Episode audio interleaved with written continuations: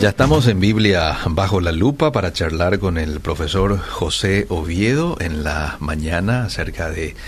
Recordarán, el martes pasado hemos hablado de los mitos acerca de las traducciones bíblicas. Hemos visto unos tres o cuatro mitos. Hoy vamos a seguir, ¿sí? Hoy vamos a seguir con más mitos y también eh, vamos a responder las consultas que de pronto ustedes tengan con relación al tema, ¿sí? Así que si le parece, profe, podemos charlar unos 20, 23 minutos y después dejar un tiempo de 5 a 7 minutos para que la gente pregunte y nosotros lo respondemos o usted lo responde desde aquí. ¿Le parece? Me parece excelente, Liceo. ¿Cómo estás, profe? Un gusto Excelente, muchas gracias por la invitación. Un gusto estar nuevamente acá para seguir dilucidando cosas que quedaron pendientes sobre este tema, que es los mitos acerca de la traducción de la Biblia. De manera repaso nomás, ¿podríamos volver a mencionar cuáles eran los mitos que citamos el martes pasado? Dijo uno. Sí, el primer mito que habíamos visto era la mejor versión es la mejor es la versión literal. Ah. habíamos visto que no solamente las versiones literales transmiten toda la palabra de Dios, sino que las versiones dinámicas Ah. como nueva traducción viviente, nueva versión internacional, eh, traducción al lenguaje actual, también transmiten de forma muy fiel el mensaje de las escrituras. Ok. Será el primer mito. El segundo mito que habíamos visto es la Reina Valera 60 es la versión única y la verdadera palabra de Dios.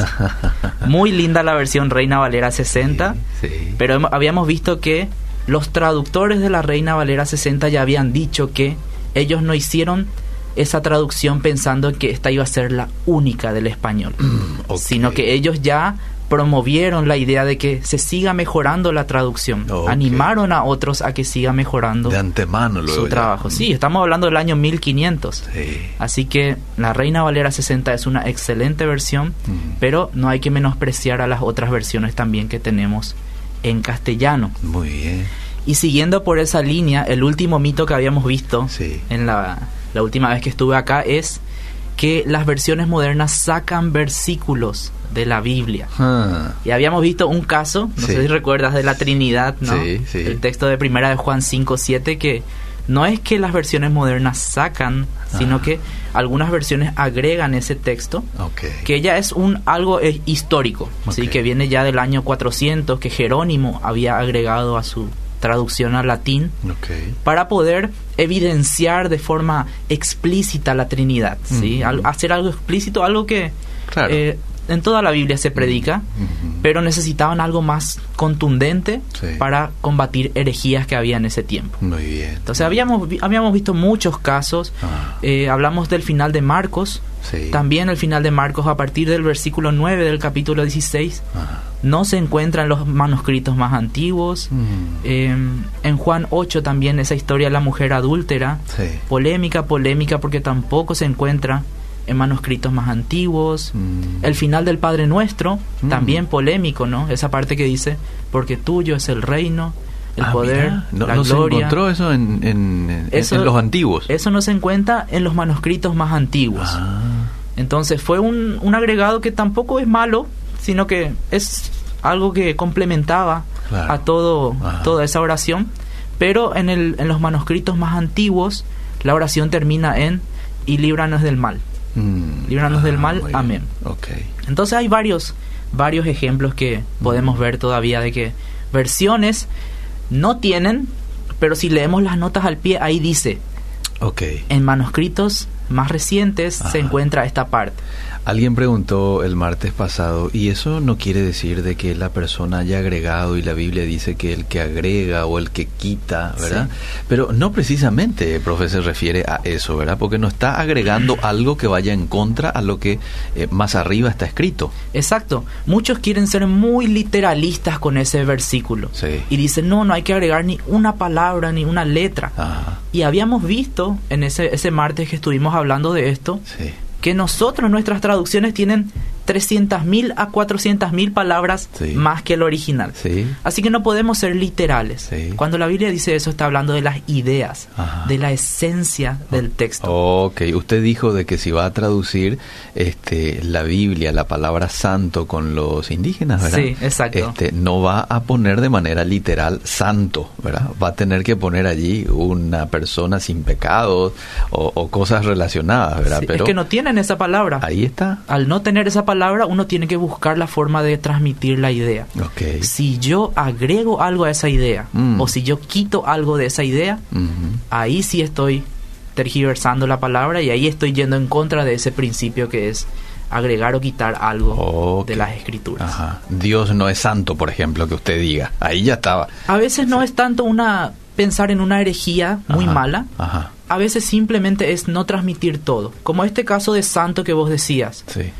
La primera opción que nosotros vimos para traducir era cosa linda o cosa buena. Mm. Pero después, analizando el hebreo y viendo a profundidad esa palabra santo, dijimos, no estamos transmitiendo todo lo que la palabra dice. Mm. Entonces ahí fue que empezamos a buscar otras formas y quedó algo que es exclusivo para Dios.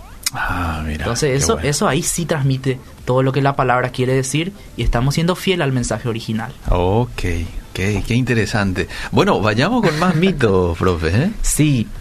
Mito número cuatro. Una pregunta que quedó pendiente en la última en la última sesión que tuvimos es mm. acerca de los libros apócrifos. No sé si recuerdas que había algunas personas que preguntaban, mm. ¿la Biblia católica tiene algunos libros de más? Sí. Bueno, un mito es que los libros apócrifos solamente se encuentran en la Biblia católica. Mm.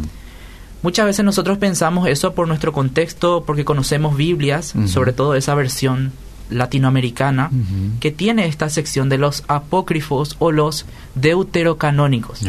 Para los que no saben de qué estoy hablando, son esos libros que aparecen entre el Antiguo y el Nuevo Testamento. Macabeos, Judith, ¿sí? Toda esa parte de Susana y el dragón, algo así aparecen algunos libros que la iglesia no los aceptó en el canon tanto del Antiguo como del Nuevo Testamento. Mayormente son libros que se escribieron en el periodo intertestamentario, mm. entre el Antiguo y el Nuevo Testamento, en esos 400 años. Algunos libros son muy buenos, son históricos, ¿sí? Pero no cumplían todos los requisitos para estar dentro del canon de la Biblia. Pensar que la Biblia católica es la única que tiene eso es un error, porque nuestra Biblia, Reina Valera 60, tenía esos libros hasta el año acá tengo el año 1862. Hmm. Estamos hablando de hace menos de 200 años. Entonces, nuestras Biblias fue una persona, Lorenzo Pedrosa, el que se encargó de suprimir esa sección. Lo que hicieron los reformadores como Martín Lutero, como Tyndale, como Casiodoro de Reina, fueron poner esa sección al final del Antiguo Testamento. Ah. Entonces no es que sacaron la, esa parte, sino que simplemente la apartaron. Pero ya ellos decían, Martín Lutero decía que él no sacó, no sacó eso de del canon del Antiguo Testamento y él dijo que no son iguales a las Sagradas Escrituras, por eso es que las apartó. No son iguales a las Sagradas Escrituras, pero son muy buenos para el estudio. Mm. Eso mencionaba él. Ah, Entonces un mito es que pensar que solamente las, las Biblias católicas tienen eso, ¿no? A nosotros la pregunta que tuvimos la última vez era si está bien leer una Biblia católica. Está muy bien leer una Biblia católica. Es una versión bíblica más ah, de las que tenemos. Se basa en muy buenos manuscritos la versión católica también. Ah, muy bien. Casi, casi es similar a la Reina Valera 60. Ok. Si ponemos en comparación. Muy bien, muy bien. Entonces ahí tenemos un mito más derribado. Derribado, exacto. Otro mito. Sí que también es muy así estamos empezando livianito en esta en esta jornada está bien vamos a ir subiendo enseguida mito número 5 sí los números de capítulos y versículos son inspirados mm. eso también es una, una gran un gran tema mm. yo recuerdo hace cuatro o cinco años la versión NBI sacó un una Biblia, un Nuevo Testamento, mm. sin versículos, sin los numeritos. ¿En serio? Todo así, era un texto lindo, así como vemos los libros de historia, así. ¿Solo con el capítulo? No, sin números. Sin números. Así, un texto de corrido. Los títulos dejó. Los títulos de las secciones dejó. Muy lindo. Yo creo que todavía lo está a la venta, si alguno quiere eh, encontrar, pero causó polémica. Causó ah. polémica en los círculos evangélicos porque decían, ah, la NBI hace esto para sacar los versículos sin que nos demos cuenta. Mm. Entonces así cuando, cuando no tenemos los numeritos de los versículos, no vamos a encontrar si buscamos, claro. si leemos así por versículo, como leemos en la iglesia. Pero es interesante porque en el contexto original esa era la forma en la que se leía la Biblia. No se leía buscando, a ver hermano, alguien puede buscar el versículo 2 del capítulo de Samuel. No, se leía toda la historia para ah. encontrar lo que uno quería. Mira, qué interesante. Y ¿eh? los versículos recién fueron agregados en 1534. 1500 mm. años después que se escribió el Nuevo Testamento. Sí. O sea que es algo muy nuevo y que se hizo simplemente para organizar mejor. Una cuestión de orden. Para una cuestión de orden, para el estudio bíblico, sí. Gracias a eso es que hoy nosotros podemos estudiar más sistemáticamente la palabra pero sería bueno que continuemos con ese hábito eh, del principio de leer todo, ¿verdad? Porque ahí es cuando leemos en su contexto a un, a un texto. Exacto. Algunas veces yo les dije a mis estudiantes que tapen los numeritos, así que busquen algún papel o un color y tapen los numeritos y traten de leer como el texto así completo. Sí captamos muchísimo más cuál es el mensaje del autor, no sacamos textos de su contexto, que es una práctica que lastimosamente hay mucha en nuestras iglesias. Entonces es una linda práctica. Así que para los que quieren, yo creo que todavía está a la venta esa Biblia. E-, era un Nuevo Testamento que sacó bíblica sin los versículos y sin los capítulos. Y ya para tranquilidad de la gente derribamos el mito de que las versiones modernas sacan versículos. así que pueden leerlo con toda con toda confianza. Muy bien, muy bien. Y hablando de mitos, Eliseo, y hablando de la NBI, quiero recordar un poquito para todos nuestros oyentes cuál fue el concepto que yo les di de mito. ¿sí? Mito era una historia imaginaria que altera las verdades de una persona o de una cosa y le da más valor del que tiene en realidad. Okay. O sea que, para yo tener un mito, mm. tengo que basarme en una verdad y tengo que expandir esa verdad. Ok. Distorsionar, esa verdad. Distorsionar esa verdad a mi beneficio. Ajá. La NBI fue blanco de muchos ataques. Hmm. Entonces, el sexto mito que vamos a ver y uno de los mitos más grandes que se está escuchando ahora en nuestros círculos eclesiásticos es la NBI es una versión satánica. La NBI es una versión satánica. Hasta hicieron un lindo video lindo digo porque todo con colores, todo. Le ponen una música tenebrosa de fondo, te asusta cuando escuchas, explicando por qué la NBI es una versión satánica. Mm. Y a partir de esto también se menosprecia a todas las versiones que no sean la Reina Valera 60. Mm. ¿Qué fue lo que pasó, Eliseo? Este ataque viene en dos caminos. Mm. El primero, lo que, lo que dice la gente es que los homosexuales mm. han influenciado en la nueva versión internacional. Mm. Que los homosexuales fueron los que trabajaron en esa versión y que ellos alteraron ciertos pasajes, por eso no coincide con el texto de Reina Valera 60. Okay. Este mito se basa en una pequeña verdad. Mm. Y lo interesante de esto es de que ni siquiera es la versión en español.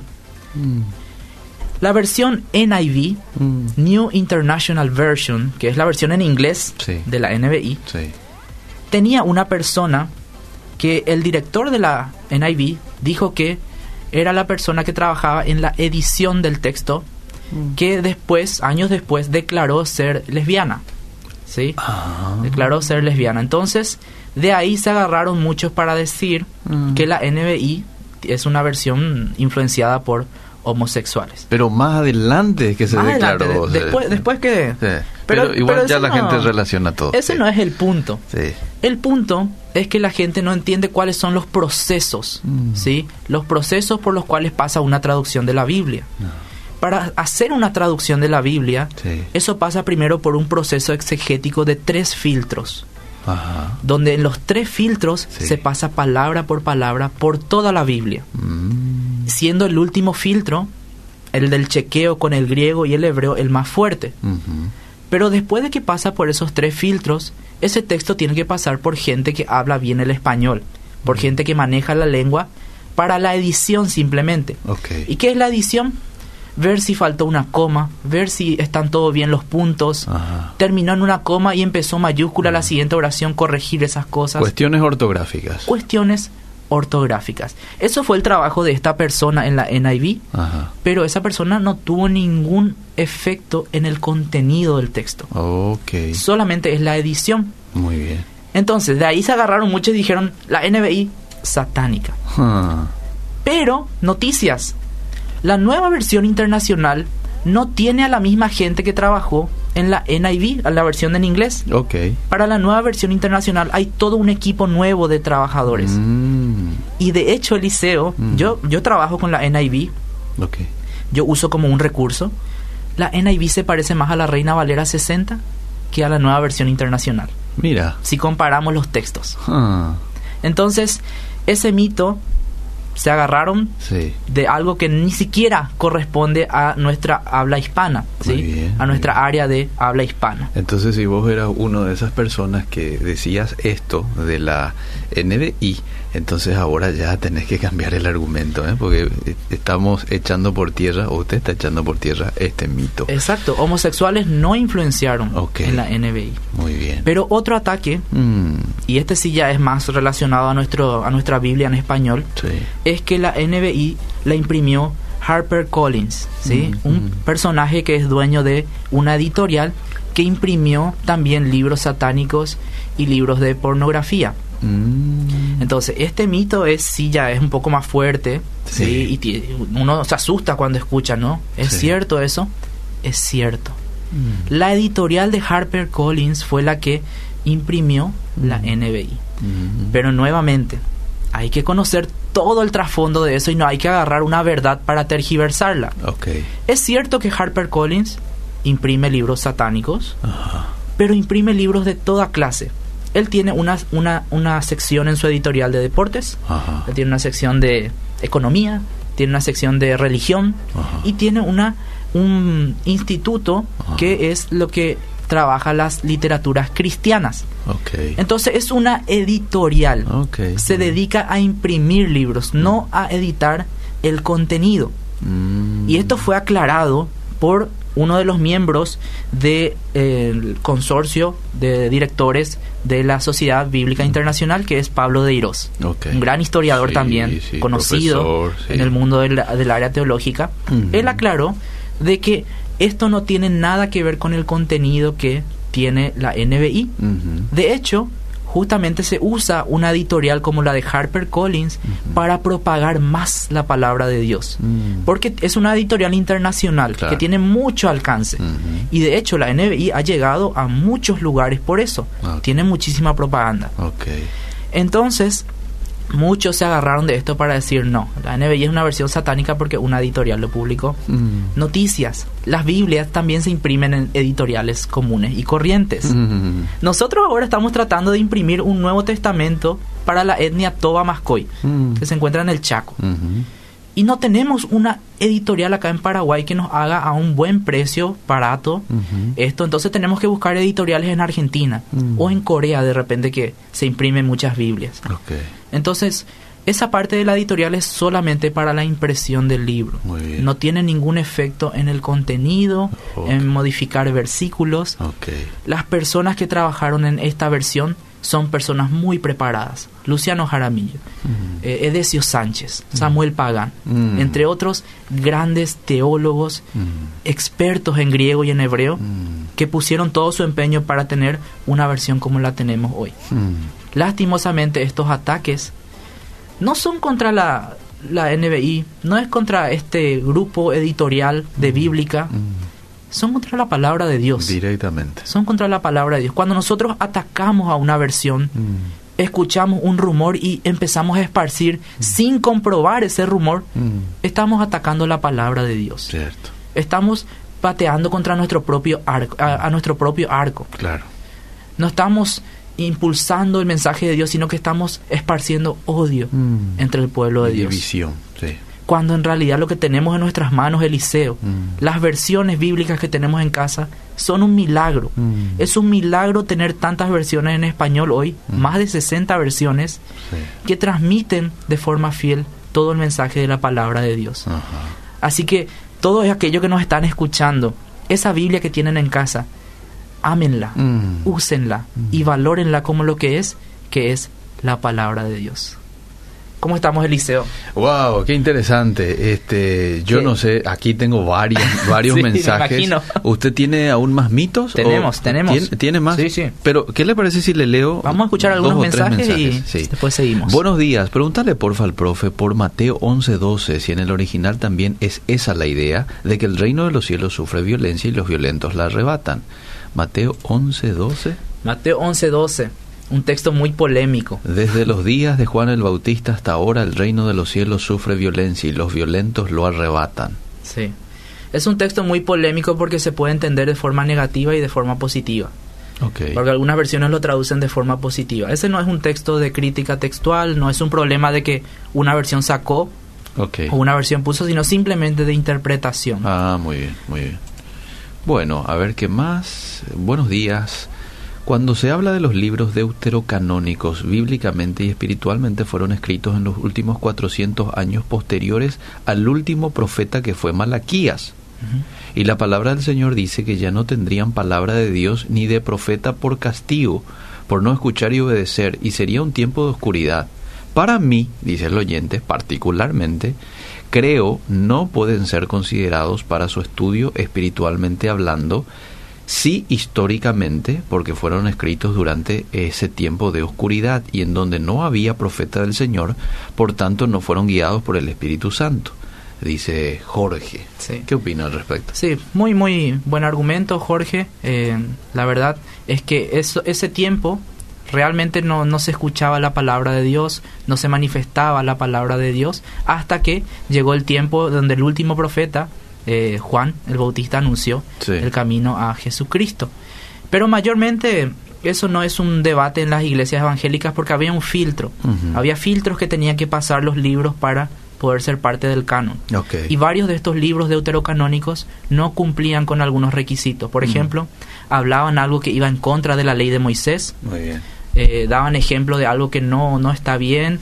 Eh, no fueron escritos por profetas o apóstoles o usaban el nombre del, del, apóstol, por ejemplo el Evangelio de Tomás, sí. pero se sabe que es un escrito falso.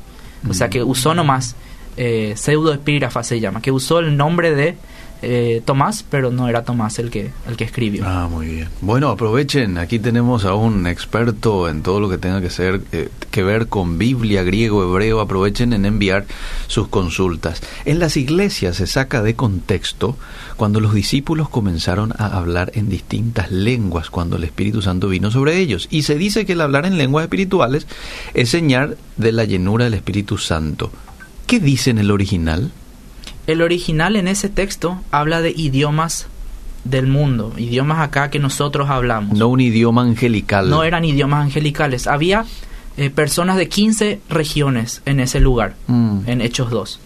Y todas esas personas, es un capítulo bastante interesante, Eliseo, mm. porque todas esas personas hablaban arameo. Hablaban arameo, algunos dicen que hablaban hebreo, pero compartían un idioma en común.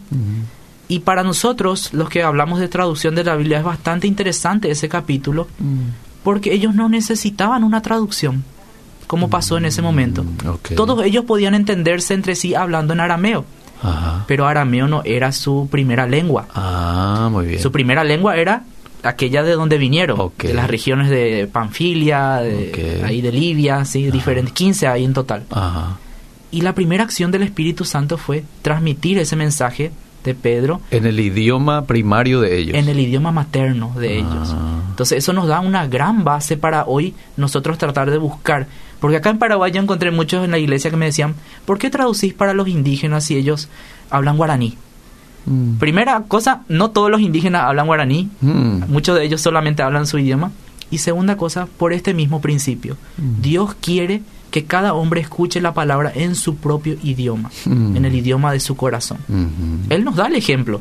Entonces yo solamente estoy siguiendo ese ejemplo y por eso dedico mi vida a las traducciones bíblicas. Qué bueno, qué lindo. Un día tenés que venir y, charlamos un poquito de, todo el trabajo que vienen haciendo. ¿Hace cuántos años en Letras? Letra tiene 20 años, cumplió 20 años, en este Este año trabaja con tres proyectos de traducción acá en Paraguay y hay seis más que están por comenzar. Estamos investigando si los indígenas hablan todavía su idioma mm. para ver si podemos también comenzar a traducir la palabra para ellos. Sería bueno en algún momento hablar un poquito y cómo la gente de pronto puede este, apoyar el excelente trabajo que vienen haciendo ustedes hace 20 años. Decir que por imprimir la Biblia en una editorial mundana le hace satánico es como decir que el músico cristiano hace música satánica solo por grabar en estudios de grabaciones de mundanos. Exactamente.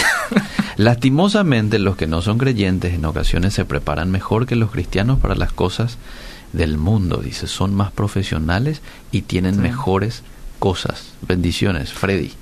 Tal cual como dice Freddy. ¿eh? Exactamente. Incluso desde mi perspectiva, los de la NBI fueron unos genios del marketing, haciendo ese, esa, esa jugada, imprimiendo en una editorial tan grande que mm. tiene tanto alcance. Es cierto.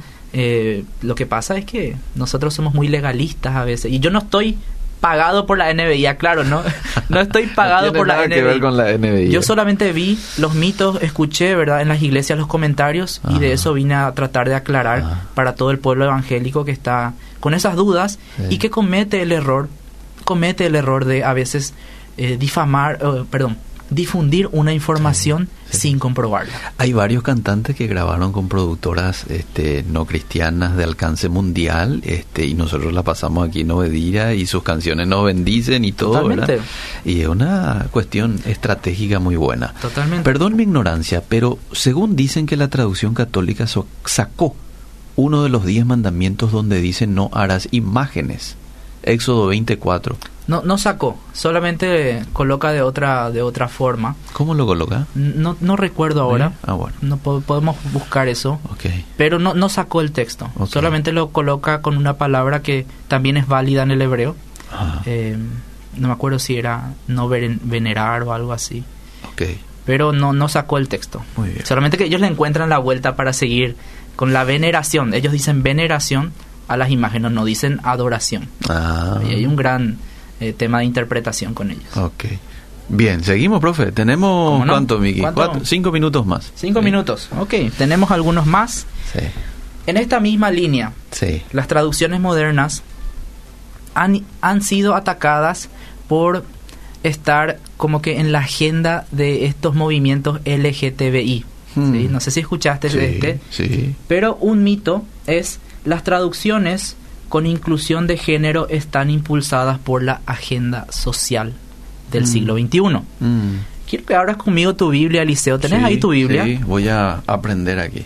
Génesis. Génesis. Capítulo 1, versículo 26. Un ejemplo nomás te voy a dar. Dale. Génesis capítulo 1, versículo 26. ¿Qué versión tenés ahí, Eliseo? Tengo la versión Reina Valera. ¿Cómo dice? Dice, entonces dijo Dios, hagamos al hombre a nuestra imagen, conforme a nuestra semejanza, y señoree en los peces del mar, en las aves de los cielos, en las bestias, en toda la tierra, y en todo animal que se arrastra sobre la tierra. Excelente, muchas gracias Eliseo. Dice hagamos al hombre. Sí. Y en el texto hebreo, sí, se usa la palabra Adam, sí. Y Adam significa eh, hombre, puede significar el nombre de Adán, pero también puede significar eh, ser humano. Ok, y ahí entra la mujer. Y ahí entra la mujer. Las versiones como la NTV, Nueva Traducción Viviente, y otras versiones dicen ahí, hagamos al ser humano. Mm. Entonces de ahí muchos se toman a que no, esta Biblia, las versiones modernas quieren ser inclusivas mm. y entonces ya están afectadas por este movimiento del feminismo y demás no mm. tienen en cuenta que el hebreo era un idioma androcéntrico. ¿Qué quiere decir androcéntrico? Que el masculino, el género masculino es el género que se usa para abarcar a todos. Lo mismo como en español. Cuando nosotros decimos todos, pueden entrar tanto hombres como mujeres. Solamente que hoy en día hay mucho ataque, ¿verdad? El lenguaje inclusivo, el todes y todo eso, ¿no? Pero no, las versiones modernas no están influenciadas por por las eh, agenda social, sino que transmiten mucho mejor lo que dice el hebreo, que el hebreo abarca ambos géneros en ese texto. En la traducción del lenguaje actual, por ejemplo, dice hagamos ahora al ser humano. Exacto, al ser humano. Muy bien, entonces esa es también una, una cuestión ahí, ¿verdad? Wow. Las agendas sociales, ¿tienen influencia en nuestras versiones? No, las versiones simplemente tratan de mostrar eh, mejor lo que dice el texto. De manera más clara. Sí, de manera más clara. Muy bien. Y un último mito que podemos ver es que, a ver, tengo por acá, ¿dónde está mi...? Ah, acá está. Las palabras en rojo que mm. aparecen en algunas versiones son las palabras exactas de Jesús. ¿Sí?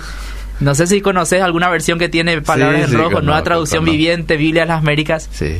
No son las mm. palabras exactas de Jesús en algunos casos. Los eruditos no están seguros cuáles fueron las palabras exactas de Jesús. Mm. En algunos casos puede ser que sí sean las palabras exactas, pero en la mayoría de los casos son las ideas y como los resúmenes de los sermones que Jesús hacía.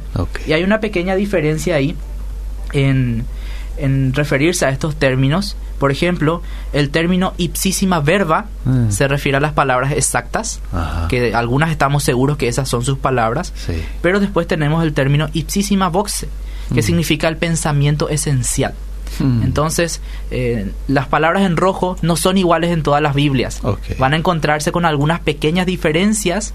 Entonces, no se asusten, no se alarmen por esas diferencias, nosotros los eruditos de los textos bíblicos no sabemos realmente mm. cuáles son las palabras exactas, pero podemos confiar de que el pensamiento fundamental está, está ahí. en los evangelios. Muy bien. Según el diccionario, venerar y adorar son la misma palabra, son sinónimos, profe, dice un oyente. Sí, yo solamente transmití lo que dicen los católicos. Sí, yo ¿Los católicos hicieron su propia traducción de los textos originales?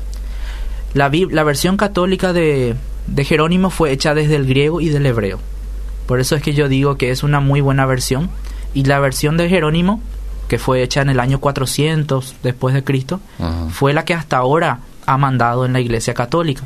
Todas las versiones católicas se basan en esa en esa traducción, que fue muy buena. Muy bien. Hermano, en guaraní dice, Biblia, ¿qué versión me recomendaría? Hay una muy buena versión que es la de la misión alemana, Ñanderueteñe, Mm. Eh, esa es la versión que yo leo con los nativos, les gusta mucho esa versión. Y la versión de Sociedades Bíblicas también es muy buena, mm. del 2011, tengo entendido que es. Okay. Guaraní, Ñandeyara, creo que se ah, llama. Muy bien. Bueno, ahí está. Profe, una vez más ha sido un privilegio charlar contigo. Muy interesante el programa. Dice aquí otra oyente en los 10 mandamientos dice no a las imágenes. No sé si me está... Ahí ya no están predicando con... Sí, bueno, no a las imágenes. Me parece que así encontró en la Biblia católica, no sé. Bueno, pero gracias. Gracias a todos los que participaron. Incluso aquí ya me están enviando la foto de la Biblia en guaraní. Ah, es una, es una verde, ¿no? Sí, es una azul. Azul, sí. Sí, sí, conozco. Bueno, eh, ha sido un placer conversar contigo, profe, y esperamos tenerte muy pronto nuevamente para quizás ya hablar de, letras y el trabajo que vienen realizando. ¿eh? Como no, Eliseo, estamos a las órdenes y siempre tratando de aclarar cualquier duda acerca de las traducciones de la Biblia. Un muy placer. Bien. Seguimos.